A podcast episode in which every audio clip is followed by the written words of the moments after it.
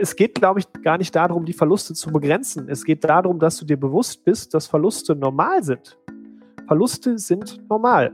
Und du musst nur für dich ausloten, finanzmathematisch und finanzpsychologisch, was ist für mich noch in Ordnung und was kann ich aushalten.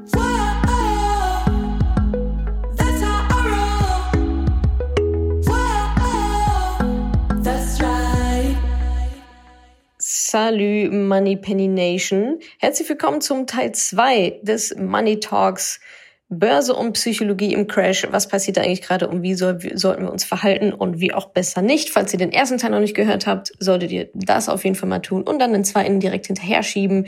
Alles in allem haben wir darüber geredet, was passiert eigentlich gerade an der Börse und warum? Warum klaffen Wirtschaft und Börse auch ganz gerne mal auseinander? Aktuell steht ja eigentlich alles wieder auf grün, obwohl, obwohl Unternehmen ähm, rote Zahlen präsentieren.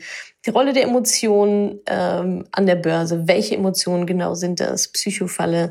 Dann haben wir noch über verschiedene Denkfehler gesprochen. Sechs Denkfehler, die ihr auf gar keinen Fall machen solltet und schon gar nicht in so einer Krise, wie sie jetzt gerade ist.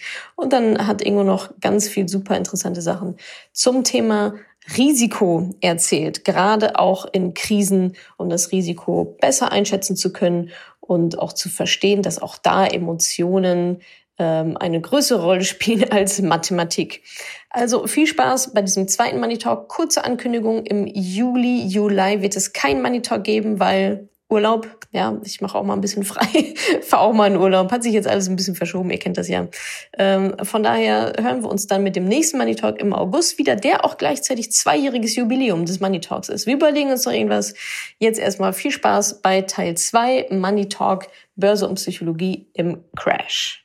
So, dann übergebe ich wieder an dich, Ingo. Du hast ja noch einiges zum Thema ähm, Risiko. Auch da genau. wieder, ähm, ich lege jetzt hier das Bildchen auf, wer das nicht sieht, nicht sehen kann ähm, bitte auf madamoneypenny.de slash psycho. Da seht ihr beide Bildchen, könnt ihr euch angucken, runterladen. Genau. Also es geht im Endeffekt darum, ähm, wenn man diese ganzen Fehler jetzt beachtet, wie kann man jetzt sich näher dem Thema Risiko an der Börse widmen und richtig widmen? Indem man natürlich A, erstmal ähm, diese ganzen Denkfelder nicht macht oder sie auf jeden Fall beachtet, aber sich vor allem richtig mit dem Thema Risiko beschäftigt. Und äh, dazu ist es wichtig für euch zu verstehen, dass es grundsätzliche Unterscheidungen von Risikoarten gibt, wenn man so ein Risikoprofil macht. Und zwar unterscheidet man da zwischen finanzmathematischen Risiken und finanzpsychologischen Risiken. Also ich werde jetzt immer mal psychologisch und mathematisch sagen. Und zwar die mathematischen Risiken, die könnt ihr euch relativ einfach ausrechnen und die stehen auch fest. Also wenn man da zum Beispiel rechts oben die Risikokapazität hat, dann geht es darum, wie viel Notgroschen brauche ich und wie viel kann ich darüber hinaus anlegen, ohne dass ich meinen Finanzplan dadurch gefährdet. Das kann ich mir ausrechnen. Das ist jetzt nicht sonderlich schwierig. Auch den Risikobedarf kann ich mir ausrechnen. Sprich, wenn ich noch 300.000, 400.000 Euro für die Altersvorsorge brauche und x 1000 Euro oder 100 Euro im Monat als Kapital zur Verfügung habe, dann weiß ich auch, wie viel Risiko muss ich eingehen, damit ich da hinkomme, um an mein Ziel zu kommen. Das heißt, finanzmathematisch habe ich jetzt rational mein Risiko ermittelt. Jetzt gibt es aber eine andere Komponente, nämlich die psychologische Komponente in dem Teil. Und was häufig gefragt wird von Robo-Advisern, von Banken oder auch auf anderen Plattformen, da, ähm, da wird abgefragt, wie ihr im aktuellen Umfeld Risiko wahrnimmt.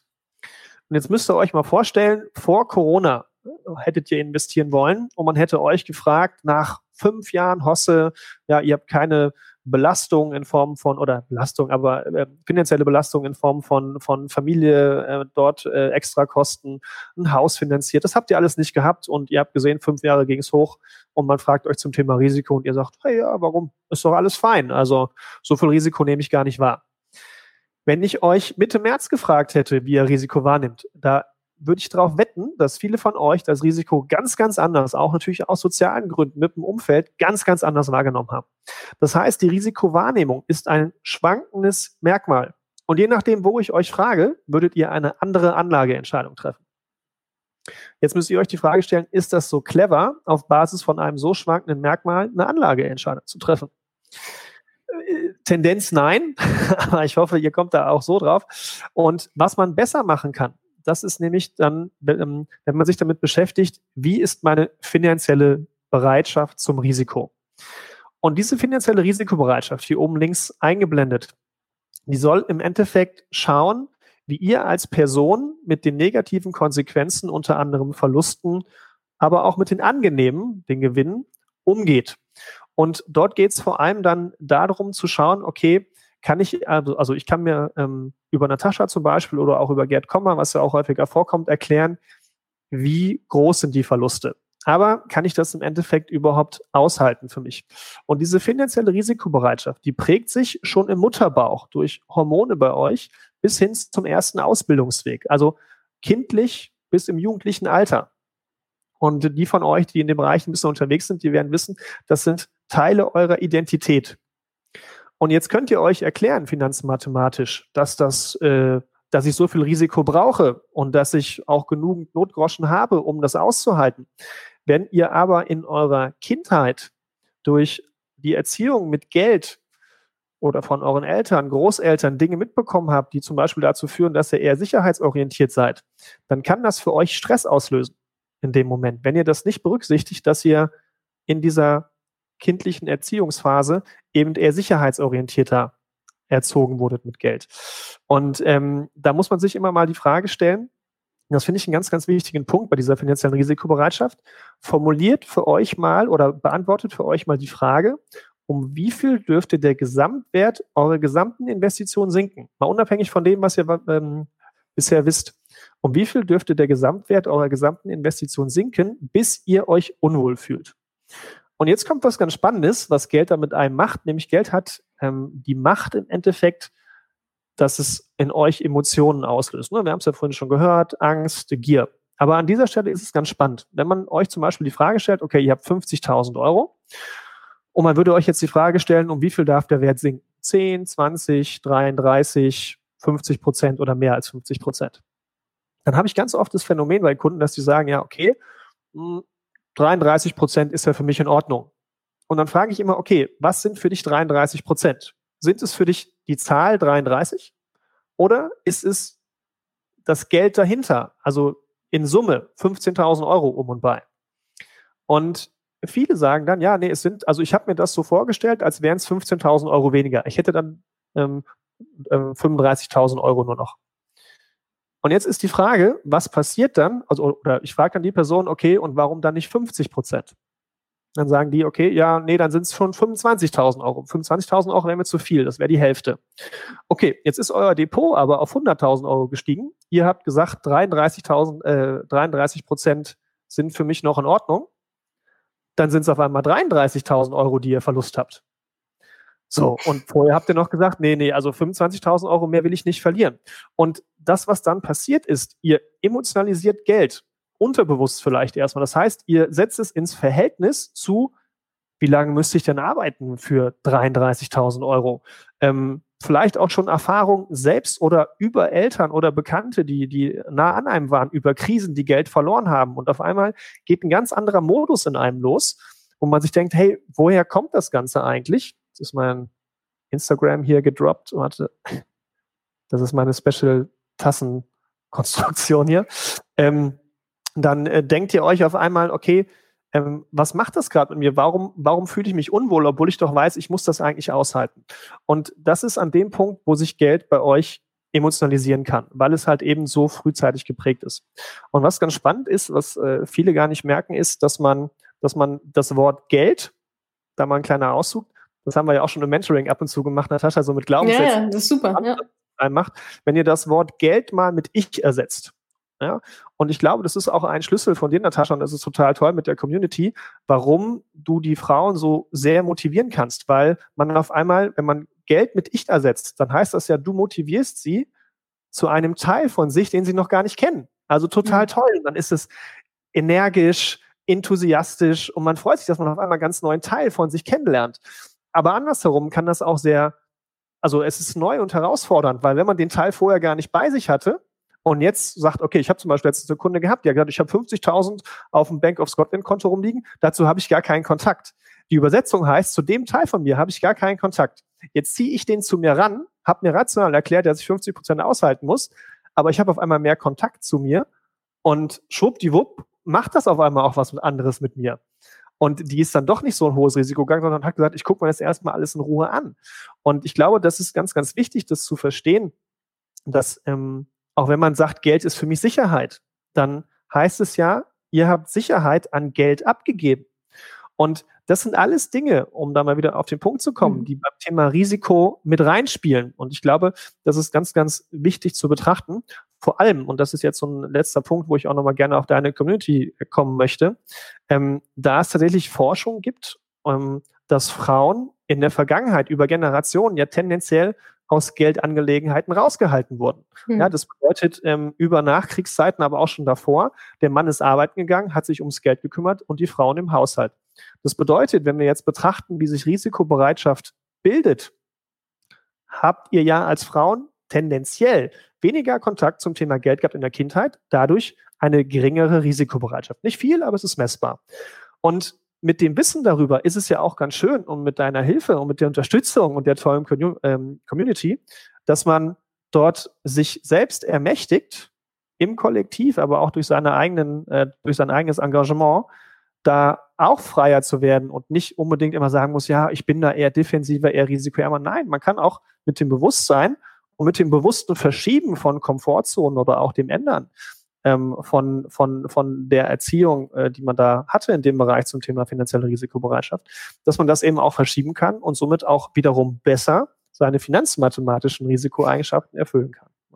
Und ähm, da könnte ich jetzt stundenlang zu erzählen. Ähm, Gibt es auch spannende Seminare zu. An der Stelle, an der Quelle sieht man es ja, ähm, wo wir viel gelernt haben, ist bei Monika Müller, FCM Finanzcoaching. Da gibt es ganz spannende Geldseminare, wo man äh, feststellt, wie, wie viel krass Geld doch mit einem selbst zu tun hat und wo man das immer sagt, ne, als Beispiel, ähm, weil wenn ich die Übersetzung vorhin gebracht habe, man sagt immer, bei Geld hört die Freundschaft auf und ich ja. meine, bei Geld fängt die Freundschaft an. Wenn ich das jetzt übersetze, dann heißt es ja, bei Geld, äh, bei mir hört die Freundschaft auf. Das ist halt Bullshit. Also mhm. bei mir fängt die Freundschaft doch an. Wenn wir beide zusammen eine Freundschaft haben, dann fängt sie doch mhm. bei mir an.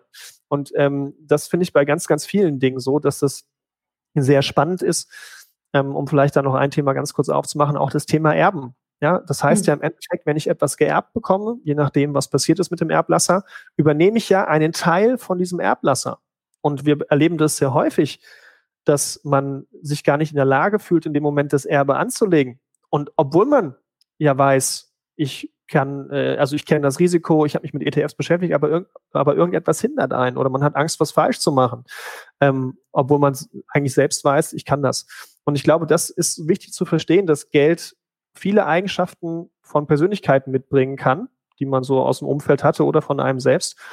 Was aber nicht heißt, dass es das einen hindern muss. Man muss sich nur bewusst darüber sein und Kontrolle darüber erlangen. Und ich glaube, das ist, um da den Schlusspunkt an mhm. der Stelle zu setzen, ich glaube, ähm, finanzpsychologisches, finanzpsychologisches Risiko hat viel mit Kontrolle erlangen zu tun, Bewusstsein erlangen, wahrnehmen, wie ist man da selbst, um dann eine bessere Entscheidung zusammen mit den finanzmathematischen Aspekten treffen zu können. Super spannend auch dieses ganze, ich meine, das beackern wir ja auch in meinem Mentoring, ne? diese ganzen, ähm, also Geld in der Kindheit und auch Glaubenssätze. Ich, also ich grab mich da gerade auch noch mal ein. Also Glaubenssätze, das ist einfach das ist einfach it. Also wir, wir bestimmen unsere Welt, sehen wir halt nur durch, ihre, durch unsere Glaubenssätze. Und genau das ist ja das, was in der Kindheit halt geprägt wird. Ne? Also dieses, ja. Ähm, ja, Geld ist schmutzig, Geld wächst nicht auf Bäumen, äh, Finanzen sind, sind Männersache.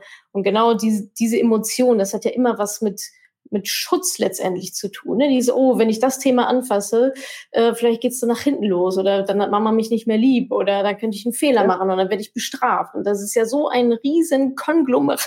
Total, und da gibt's ja viele Sachen. Ne? Und ich glaube, es ist wichtig, das einfach anzunehmen. Ja. Viele sagen, Geld ist für mich Sicherheit. Dann, dann äh, muss äh, man eigentlich dahin kommen oder man sollte es versuchen zu sagen, äh, ich bin, ich bin oder ich habe Sicherheit mit und ohne Geld. Oder mhm. manche sagen ja auch, ähm, wenn ich weniger Geld habe, dann ist das für mich existenzbedrohlich. Also wer stirbt denn, wenn er weniger Geld hat? Das ist ja Quatsch. Mhm. Ja, also ich, ich existiere ja mit und ohne Geld. Und ja. ähm, ich glaube, das sind ähm, viele, viele spannende Dinge, so wie du es auch sagst, die da einen prägen.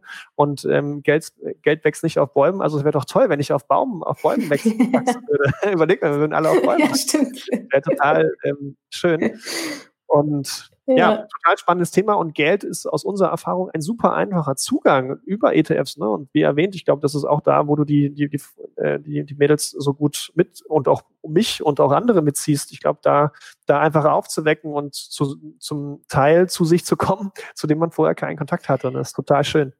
Ja, glaube ich auch. Das, das äh, hast du echt gut gesagt, zu so einem Teil zu kommen, den man vorher nicht, also der so ein Anhängsel immer war, ne? So wie so, ja, da ist wie so ein dritter Arm irgendwie hinten, ja, da hinten ist noch irgendwie was, aber eigentlich will ich das gar nicht. Hol den doch nach vorne, das sind drei Arme, ist doch mega cool, kannst doch viel mehr Sachen machen. Ja, ja. Ähm, ja, das stimmt. Das ist, äh, ist auf jeden Fall ein weitreichendes Thema und auch das, was du gesagt hast, mit diesem Geld durch Ich ersetzen, ne? Das ist ja mindblowing, finde ich äh, zu sagen, äh, Geld ist Sicherheit, ja, dann hast du anscheinend Sicherheit an Geld abgegeben. Also das ist ja, finde ich echt, finde ich echt cool. Ja, da können wir wahrscheinlich nochmal noch mal 13 andere Money Talks nochmal zu machen. ähm, genau, ja, ansonsten würde ich dann auch schon zu den, ähm, zu den Fragen gerade übergehen. Ich mache nochmal einmal ein kleines, kleines Recap, worüber haben wir heute gesprochen. Ähm, was passiert eigentlich gerade ähm, an den Börsen und vielleicht auch bei euch emotional und, und warum eigentlich? Ähm, Corona-Crash und so weiter geht runter. Jetzt gerade geht es wieder einigermaßen hoch. Wir haben gelernt, dass Gier und Angst plus Erwartungen eigentlich komplett die Kurse prägen und auch unser Verhalten an der Börse, wenn wir zittrig sind, was wir nicht sein wollen. Dann hat Ingo euch die schöne Grafik erklärt, diese Psycho-Falle ähm, an der Börse, ähm, wo ihr nicht reingeraten wollt, weil ihr sonst immer genau das Falsche macht mit Kaufen und Verkaufen. Ähm, das ist dann auch noch teuer. Dann ähm, hatte ich noch kurz über Denkfehler erzählt. Äh, das war Fear of Missing Out. Dann der zweite Bestätigungsfehler, also Confirmation Bias dann Home, Home Bias, ja, nicht immer nur auf den deutschen Markt gucken und sagen, das ist jetzt der beste Rückschraubfehler, Hindsight Bias, in der Review ist immer alles einfach zu erklären. Overconfidence Bias, nur weil du einen Shot äh, geliefert hast, heißt es nicht, dass du jetzt komplett hier ähm, die Heldin bist und Herdenverhalten nicht einfach der Herde blind hinterherrennen. Ja, und dann haben wir noch ganz viel von Ingo netterweise über Risiko über Risiko gehört, Risikobereitschaft, ähm, was natürlich auch ein hochemotionales Thema ist. Also ihr seht, die Börse ist und Geldanlage ist gar nicht so rational, äh, wie man das immer denkt. Und deswegen sind wir Frauen ja auch so gut darin in Börsenangelegenheiten, gute Anlegerinnen, ähm, weil es eben auch sehr viel um zwischen den Zeilen Fingerspitzengefühl geht und vor allem, weil wir tendenziell auch unsere Hausaufgaben machen. Und das gehört einfach mit dazu. In der Vorbereitung liegt alles, hatte Ingo ja auch schon gesagt, nicht einfach losrennen und sich dann direkt eine Zerrung holen beim Marathon, sondern Hausaufgaben machen, bisschen studieren, sich gut ernähren, gut trainieren, äh, gutes, gutes Rüstzeug haben, gute Laufschuhe und so weiter. Ähm, und genauso müsst ihr es halt in Finanzfragen auch machen. Und gerade in solchen Zeiten ähm, eben genau nicht durchdrehen. Dann, ähm, ja, würde ich sagen, machen wir noch ein paar ähm, Fragen, die noch kamen. Ähm, und zwar die erste ist, vielleicht kannst du da mal mit einsteigen, Ingo, wie verhindert man nicht am Ende doch panisch und kopflos zu handeln? Ja, ähm, indem man ähm, tatsächlich das ähm, versucht äh, anzugehen, was ich gerade beschrieben habe. Also ich glaube, Risiko ist ein ganz, ganz wichtiger Faktor an der Stelle, also dass man sich darüber bewusst wird, finanzmathematisch, was kann ich aushalten, sprich Notgroschen zu bilden, ne, wie du auch schon gesagt hast, äh, ja. keine Schulden zu haben, ähm, um halt zeittechnisch den nötigen Puffer zu haben. Ich glaube, das ist das einige, was, was sehr wichtig ist, wenn die Waschmaschine kaputt geht in Zeiten von Corona und ich muss an mein Depot dran, dann ist das ungünstig, ähm, äh, kann man da nicht ändern, aber ähm, das sollte also vermieden werden, dass man also in dem finanzmathematischen Bereich das einhalten kann und dass ihr ähm, beim Risiko halt das richtig ermittelt habt. Wir können ja eventuell mal nachdenken, Natascha, ob wir gegen einen kleinen Obolus ähm, das Risikoprofil mal anbieten, was wir sonst ja nur ja. exklusiv den Money Pennies anbieten, können wir mal überlegen. Mhm. Ähm, aber das an der Stelle, glaube ich, richtig zu ermitteln, ist sehr wichtig. Und was dann hinzukommt, ist, macht die Push-Nachrichten aus in solchen Momenten, wenn es richtig runtergeht an den Börsen. Und auch ganz spannend, guckt einfach nicht rein ins Depot. Es gibt ganz, ganz spannende Statistiken dass wenn man zum Beispiel ähm, 100% der MSCI World Emerging Markets hat, dass wenn man nur einmal im Jahr reinschaut in sein Portfolio, zu 50% ein neuer Höchststand erreicht wurde. Guckt ihr einmal im Monat rein, ist das nur zu 20% der Fall und viel, viel häufiger auch der Fall, dass ihr einen neuen Tiefstand habt wenn ihr täglich reinschaut, ja, also äh, das ist ja eine emotionale Achterbahnfahrt, wie wir gerade schon gesagt haben. Also versucht euch da an den Stellen auch vielleicht ein bisschen auszutricksen, indem ihr sagt, pass auf, ich suche mir spezielle Medien raus, die ich konsumiere, wo ich weiß, das hat eine neutrale Meinung. Ne? Also äh, unsere Kanäle äh, von dir, Natascha, von Maiwerk, ich finde immer noch Markus Koch sehr spannend, muss ich sagen. Mhm. Ähm, und äh, da, glaube ich, speziell, wie jetzt auch in Corona-Zeiten, wie vorhin gesagt, sich ähm, nur spezielle Kanäle wahrzunehmen die anderen nicht komplett zu ignorieren, aber um es dann passend einordnen zu können und macht einfach die ganzen Push-Nachrichten aus, weil wie Costolani sagt, macht einen Dornröschenschlaf, ihr wacht, also ne, wie, wie ein Beispiel, also wir haben uns im Januar zum, zum äh, Money Talk hier getroffen und äh, jetzt wird der DAX, auch wenn es jetzt nicht exemplarisch ist, ähm, ungefähr gleich. Also hättet ihr einfach drei Monate mal, mal, mal, mal unabhängig von Corona, ähm, hättet ihr einfach nichts nichts gemacht und äh, hätt, ähm, hättet gar nicht draufgeschaut, dann würdet ihr keine Veränderung feststellen. Macht ja bei einer Immobilie auch keiner. Bei einer Immobilie ja. guckt auch nicht jeder jeden Tag auf die Immobilienpreise und sagt, hey, meine Immobilie oh. heute 500.000, morgen 450.000. Ja. Ähm, sondern man geht hin und sagt, 2000 gekauft, 2020 500.000, jetzt eine Million. Ja, super. So, und so müsst ihr es auch bei der Kapitalanlage eigentlich machen. Stimmt, ne? Das ist so ein bisschen dieses, das ist natürlich einfach bei Aktien so drauf zu gucken, weil man da natürlich immer den, den Realtime-Modus hat.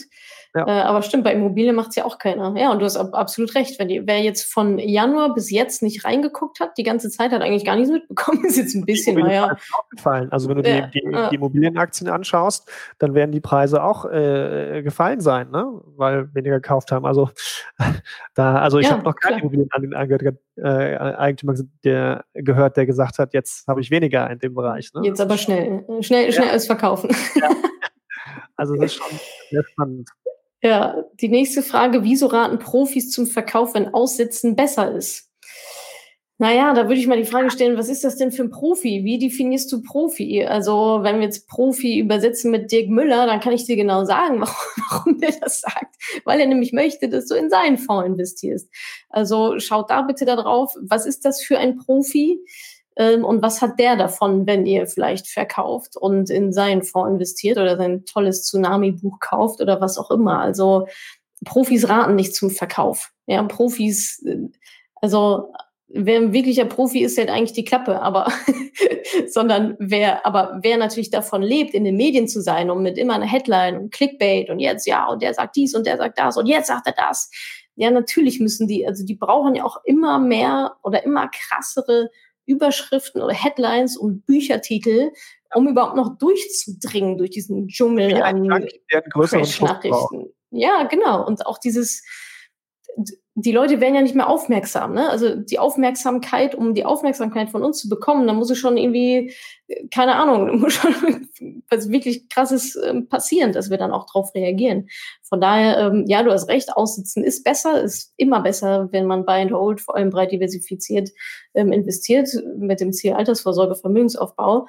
Ähm, und schau da nochmal ganz genau hin, was das für Profis so sind und was die davon haben. Und vor allem, wenn man um die Risiken weiß, ne, das, das ist ja mal wichtig. Also wenn es ein, ein, totaler Laie wäre, der sich null, nada, niente damit beschäftigt, ja, vielleicht ist er sogar besser aufgehoben in dem Fonds, weil der wie beim Marathon-Beispiel definitiv vorher auf der Strecke äh, verreckt und so hat er jemanden bei sich stehen, der sagt, nee, pass mal auf, lauf mal nur 2 kmh, dann kommst du schon an. Und ich glaube, das ist der, der Punkt. Und hm. ne, wie du schon passend sagst, die sagen ja nicht Verkauf, die sagen, zu 70 Prozent denke ich, dass es nochmal neue Tiefstände gibt. Zu 30 Prozent denke ich, es könnte aber auch hochgehen. Ja, toll. Also zu 51 Prozent denke ich, es geht hoch, zu 49 Prozent denke ich, geht runter. Viel Spaß bei der Entscheidung, äh, äh, was du damit machst. Also, äh, sorry, dann kann ich auch sein lassen. Ja, dann brauche ich auch gar nichts sagen, ne? Kann dann keiner was mit anfangen. Ja. Äh, wie kann man Verluste begrenzen, Ingo? Tja, Gar nicht. also man kann, man, man sollte das richtige Werkzeug am Anfang haben. Das heißt, wenn ich äh, äh, ähm, ich gehe auf eine Reise, dann sollte ich wissen, wie lang ist die Strecke. Ich kann an meinem Auto schauen, dass ich Airbags habe. Ich sollte auf einer Autobahn fahren, die Leitplanken hat, wo ich weiß, wenn es mal ein bisschen durchgeschüttelt wird beim Unfall, dann falle ich nicht direkt 300 Meter die Böschung runter, sondern ich kann mich mal kurz schütteln und dann weiß ich wieder, es geht nach vorne. Im Notfall hole ich den ADAC in Form von Bloggern, YouTubern, wie uns. Und mhm. ähm, äh, es geht, glaube ich, gar nicht darum, die Verluste zu begrenzen. Es geht darum, dass du dir bewusst bist, dass Verluste normal sind. Verluste sind normal. Und du musst nur für dich ausloten, finanzmathematisch und finanzpsychologisch, was ist für mich noch in Ordnung und was kann ich aushalten. Und dann geht es nicht darum, Verluste auszuloten, weil es gibt zig andere Artikel, die sagen, okay, Markttiming und Treiben. Ein Kunde von mir hat es gemacht. Der hat, am 20. März verkauft und hat gesagt, ich steige später wieder ein, wenn es günstiger ist. Jetzt kam er auf mich zu und sagt, ja, wir müssen uns einen Plan machen, wie wir jetzt wieder reingehen. Wird ja nicht mehr günstiger. Also ja, es bringt dir gar nichts ja. darüber nachzudenken, wie du, die, mhm. wie du die Verluste begrenzen kannst, weil was ist denn die Folge daraus? Die Folge daraus mhm. ist doch, dass du auch wieder schauen musst, wenn ich den Verlust begrenzen will, wann gehe ich wieder rein? Und das Timing wird meistens nicht funktionieren. Das schaffen schon die Experten nicht. Warum sollst du es schaffen? Hm. Plus auch definiere Verluste, ne? Weil eigentlich, also Verlust ist halt erst, wenn ich es verkauft habe. Ich habe überhaupt gar keinen Verlust erlitten. Ich habe nichts, also ich habe null Euro Verlust gemacht in der ganzen Krise, weil ich einfach meine Aktien-ETFs gehalten habe, weil ich weiß, dass die in den nächsten Jahren, jetzt ich vielleicht ja so auch schon seit Wochen wieder vorbei oder in Wochen wieder vorbei, der Spuk, weil die langfristig steigen werden. Das, also wenn unsere Welt nicht verschwindet oder ein riesengroßer Krieg ausbricht oder irgendwas ganz, ganz Furchtbares passiert, wovon ich nicht ausgehe, weil so möchte ich einfach nicht leben, dann habe ich damit am Ende ein sehr, sehr gutes Geschäft gemacht. Vor allem das Beste ja auch im Vergleich zu allen anderen Optionen. Also, und Verlust machst du ja erst, wenn du mit Verlust verkaufst. Ansonsten ist ja überhaupt nichts passiert. Ja, mein Depot war zwischendurch auch mal rot, aber ich habe doch keinen Euro Verlust gemacht, weil ich habe nicht verkauft. Ganz einfach. Also. Du hast nachgekauft. Genau. So kannst du deine Verluste, wenn man sie Verluste nennt, wir, wir würden es lieber Wertminderung nennen, ja. aber du kannst deine Wertminderung mindern, indem du sagst, ich kaufe unten nach. Das äh, gehen. Genau, ja. Also so habe ich es zum Beispiel gemacht. Jetzt nicht, weil ich so toll bin, sondern weil ich sowieso meine Sparrate da irgendwie, irgendwie durchziehe. Und äh, ja, also bei mir war es zwischendurch mal rot und dann auch sehr, sehr schnell wieder komplett im grünen Bereich. Ich bin schon lange wieder im grünen Bereich, weil ich halt dann nachgekauft habe. Ich dachte, oh, jetzt ist irgendwie ein schöner Tiefpunkt. Darauf hast du äh, ein bisschen gewartet. Äh, ich hatte dann noch so, äh, so ein bisschen was Steuersachen und so weiter, äh, die ich zur Seite gelegt habe und dann halt investiert habe. So. Ähm, von daher bin ich schon seit, also ich war eine Woche im roten Bereich, danach ging es eigentlich direkt wieder ähm, positiv weiter. Okay, jetzt noch, wir können auch noch mal die letzte Frage, oder nee, ich hatte hier noch einen ähm, spannenden Kommentar ähm, auf YouTube. Ich, du sagt, hallo, ich habe eher Probleme in Bullenmärkten zu kaufen, habe heute gefühlt zu teuer meine Sparrate durchgezogen. Mhm. Tja, was können wir dafür Beistand leisten? Tja, ich, ich, ich habe ich hab das Gefühl, äh, zu teuer gekauft zu haben. Ähm, das heißt, du hast zu viel von dir bezahlt. Das ist ganz an der Stelle Übersetzung. Also, ähm, äh, wir haben ja in den meisten Fällen immer Bullenmärkte. Also wir haben häufiger Bullenmärkte als Bärenmärkte. Das heißt, ähm, was ich an deiner Stelle machen würde, ist einfach mit der Realität zu leben und zu sagen, dass Bullenmärkte normal sind. Und ähm, ich stelle mir ein bisschen die Frage, was steckt dahinter? Also für mich hört es sich fast so an, als wärst du ein bisschen verdrossen gewesen, dass du nicht ganz unten gekauft hast. Ähm, und hm. mich hat keiner angerufen bei 8000 im DAX. Ähm, äh, soll ich jetzt kaufen? Und ich weiß noch vor vier, fünf Jahren, wie alle meinten, oder noch vor zwei, drei Jahren, 2009, da hättest du kaufen müssen an der Stelle. Das habe ich gewusst. ja, Schwachsinn. Also die wenigsten haben da gekauft. Und ich glaube, ich würde an der Stelle ähm, mich gar nicht mit dem Thema Bullen- oder Bärenmarkt beschäftigen, sondern zu sagen, Risiko, Wissen, Anlagezeitraum, vernünftige, kostengünstige Anlageinstrumente, die du verstehst und dann laufen lassen. Ob Bullenmarkt oder Bärenmarkt ist für dich egal. Innerhalb von 20 Jahren Anlagezeitraum, ich weiß jetzt nicht, wie lang deiner ist, innerhalb von 20 Jahren Anlagezeitraum wirst du wahrscheinlich zu 70, 80, 90 Prozent Bullenmärkte haben. Mhm. Und ähm, du wirst damit deine Rendite machen. Mal ein bisschen mehr, mal ein bisschen weniger, aber du wirst im Schnitt, egal mit welcher Aktienquote, damit mit Plus rausgehen. Und so einfach kann es sein. Ich würde mich damit gar nicht belasten, den besten Zeitpunkt jetzt nicht gefunden zu haben oder womöglich zu teuer eingekauft zu haben. Wenn wir drei Monate weiter sind und der DAX bei 14.000 steht und äh, der Nasdaq bei, bei 15.000, ja, ich übertreibe jetzt mal, ähm, dann wirst du sagen, ja, gut, dass ich gekauft habe. genau. Ähm, und, ja, das ist ähm, genau das. Ja. Du weißt es einfach nicht. Von daher lehn dich zurück, lass das Geld für dich arbeiten. Ähm, es, es, es wird in 10, 20 Jahren höher stehen. Es gibt mehr Menschen auf der Welt. Es gibt mehr Geld auf der Welt. Ähm, die Technologie hm. schreitet immer weiter voran, wie man jetzt gesehen hat. Unternehmen steigen empor, die vorher nicht so groß waren. Und das wird zu Wirtschaftswachstum führen. Und die Kurse werden damit höher stehen als vorher. Das ist so ein bisschen dieser Gedanke, so dieses What if, also sich Gedanken um Dinge zu machen, die man eh nicht kontrollieren kann. Ne? Das habe ich, also ist halt schwierig, aber es ist sehr befreiend, wenn man sich überlegt, ich kann sowieso nichts dran ändern, also brauche ich auch nicht drüber nachdenken. ich weiß nicht, wann ein guter Einstiegszeitpunkt ist. Oder? Aber langfristig spielt die Bank für mich, das ist ja mal das Schöne, ne? Also du weißt mhm. halt, eigentlich brauche ich, also gerade wenn ich nichts mache, gewinne ich langfristig. so. Ja, genau. Ja, ich genau. eigentlich nur jeden Monat einmal so auf den Roulette-Tisch was draufpacken und weiß, mit einer sehr hohen Wahrscheinlichkeit langfristig gehe ich als Gewinner hervor. Ist doch super, ja. die Bank vorher rausschmeißen ja. im Casino. Voll easy. genau. Okay, jetzt hier ist noch eine Frage von Facebook von der Heide. Sollten wir nicht auch Trump und die bevorstehende Wahl im Auge behalten? Ist es besser, davor oder danach zu investieren? Tja, Heide, wenn du ganz genau weißt, wie die Wahl ausgeht und wenn du ganz genau weißt, wie dann die Börsen darauf reagieren und wann, dann warte noch. Aber weißt du doch gar nicht. Was, also was ist jetzt da schon wieder, was würdest du daraus jetzt ableiten? Was ist deine Theorie? Dass ich bis zur Wahl warte, weil Trump nicht gewinnt und dann gehen die Börsen runter, damit ich dann einkaufen kann? Oder sage ich, ich warte noch bis zur Wahl, weil ich gehe davon aus, dass Trump gewinnt und dass die Börsen dann trotzdem runtergehen? Also was hängt da dran? Es ist vollkommen ja. schnuppe. Es ist, du weißt es nicht. Was machen denn dann die Börsen?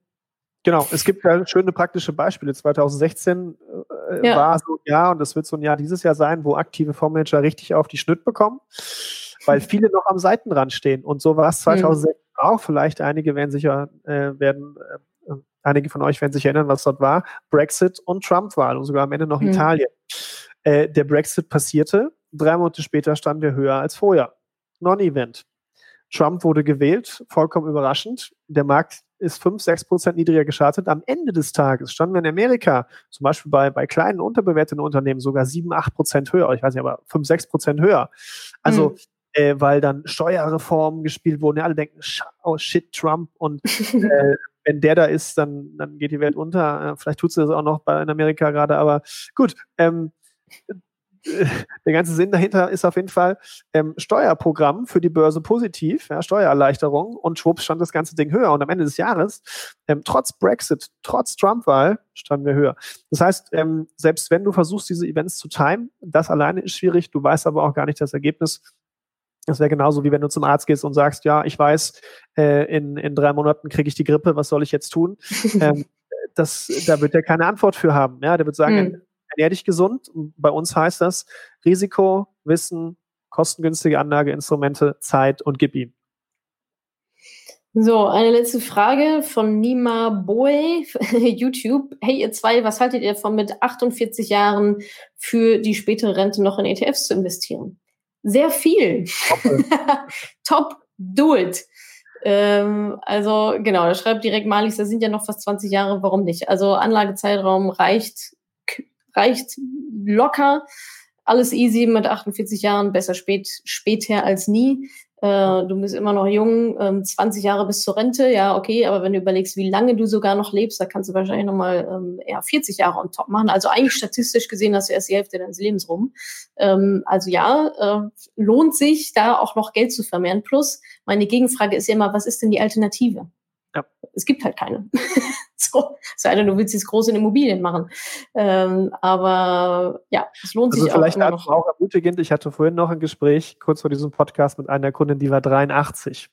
Oh, und äh, die hat noch Notgroschen ähm, für sich gebildet und äh, verbraucht ihn innerhalb der nächsten fünf Jahre und kann auf den Zeitraum, kam sie über ihren Sohn drauf, noch Geld anzulegen. Und selbst ja, die hat das Thema verstanden und die liegt jetzt mit 40 Prozent Aktienquote in ETFs an.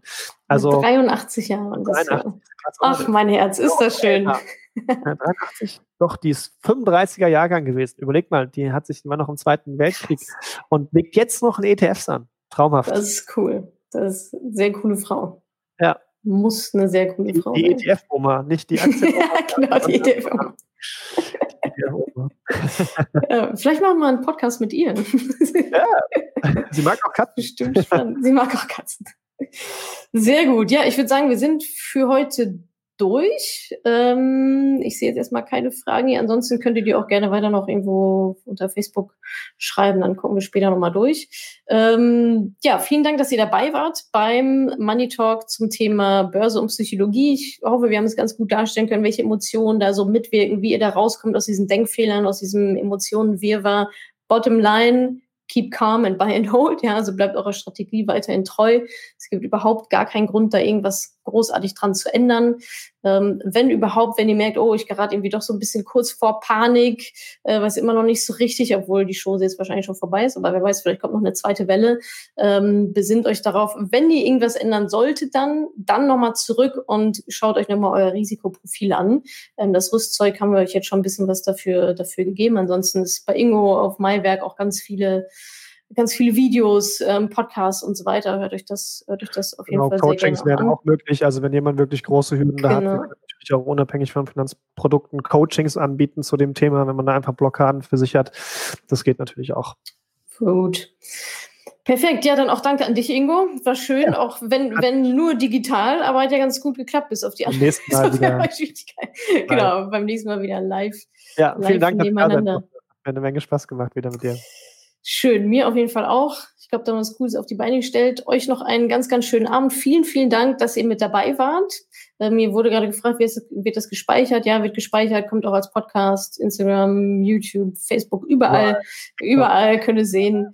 Und dann euch noch einen ganz, ganz schönen Abend und äh, hoffentlich dann bis bald. Tschüss. Bis Tschüss. Ich hoffe, ich konnte dir in dieser Podcast-Folge einiges Neues vermitteln und vor allem Lust auf mehr machen. Wenn dem so ist, wenn du dranbleiben möchtest, dann habe ich was für dich, nämlich meinen kostenlosen Newsletter. Dort bekommst du regelmäßig Tipps, Tricks sowie alle Neuigkeiten aus dem Madame Moneypenny Universum, denn News gibt es dort immer zuerst. Also einfach kostenlos anmelden auf www.madamoneypenny.de slash newsletter und dann bekommst du schon ganz bald Post von mir.